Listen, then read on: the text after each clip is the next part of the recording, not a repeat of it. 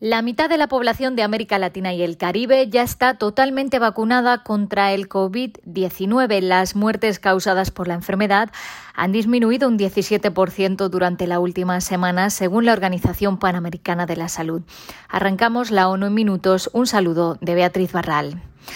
Sin embargo, en los países más poblados del continente como Estados Unidos, Brasil y Colombia se está produciendo una estabilización de los contagios después de semanas de tendencias a la baja.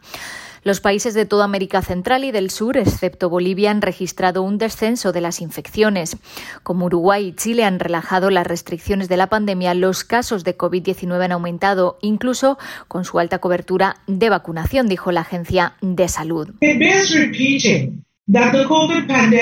La pandemia de COVID sigue muy activa en nuestra región, advirtió la directora regional de la agencia, Cari Setien. Aunque la vacunación de la mitad de la población es un hito importante, la cobertura sigue siendo muy desigual. Todavía es inferior al 10% en Nicaragua y Haití. Etienne instó a los habitantes de la región a vacunarse y a mantener el distanciamiento social y el uso de mascarillas a medida que se acercan las fiestas. La pandemia ha provocado retrocesos en la lucha contra el cáncer de cuello uterino debido a la interrupción de los servicios sanitarios. La proporción de niñas con acceso a las vacunas contra el virus del papiloma humano ha descendido al 13% desde el 15% anterior a la pandemia. El de cuello uterino es el cuarto cáncer más frecuente entre las mujeres, pero se puede prevenir casi por completo y si se diagnostica a tiempo es uno de los cánceres que se pueden tratar con más éxito. Esta enfermedad se cobra la vida de 300.000 mujeres cada año, una cada dos minutos.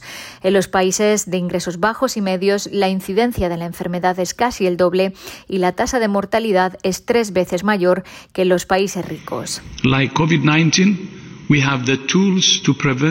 Al igual que el COVID-19, disponemos de las herramientas para prevenir, detectar y tratar esta enfermedad, pero al igual que el COVID-19, el cáncer de cuello uterino se debe a la desigualdad de acceso a esas herramientas, dijo el director general de la OMS, el doctor Tedros.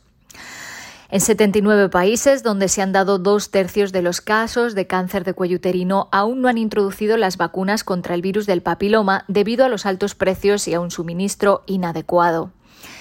Hace un año la OMS lanzó una estrategia mundial para eliminar el cáncer de cuello uterino con tres objetivos a alcanzar en los próximos 10 años. Vacunar al 90% de las niñas antes de los 15 años, ampliar el acceso a los servicios de detección para el 70% de las mujeres y ampliar el acceso al tratamiento para el 90% de las mujeres con lesiones precancerosas y a los cuidados paliativos para el 90% de las mujeres con cáncer invasivo. Cambiamos de asunto. Los gobiernos de Guatemala y México, junto con la Organización Internacional para las Migraciones han lanzado una campaña para mejorar los derechos laborales de los guatemaltecos que trabajan en México. El objetivo es impulsar el uso de la tarjeta de visitante trabajador fronterizo, que permite a los guatemaltecos trabajar en cuatro estados mexicanos, Campeche, Chiapas, Quintana Roo y Tabasco. Los migrantes pueden gozar de los derechos laborales que otorga la Ley Federal del Trabajo en México, como jornadas laborales de ocho horas, pagos de, pagos de horas extras y formar parte de un sindicato.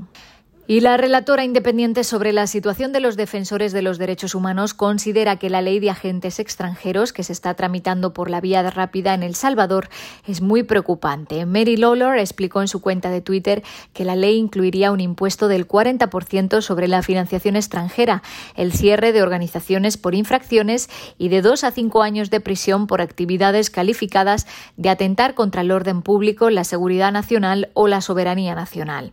Esto supondría una clara violación de los compromisos internacionales del Salvador en materia de derechos humanos, dijo Lolor. Hasta aquí las noticias más destacadas de las Naciones Unidas.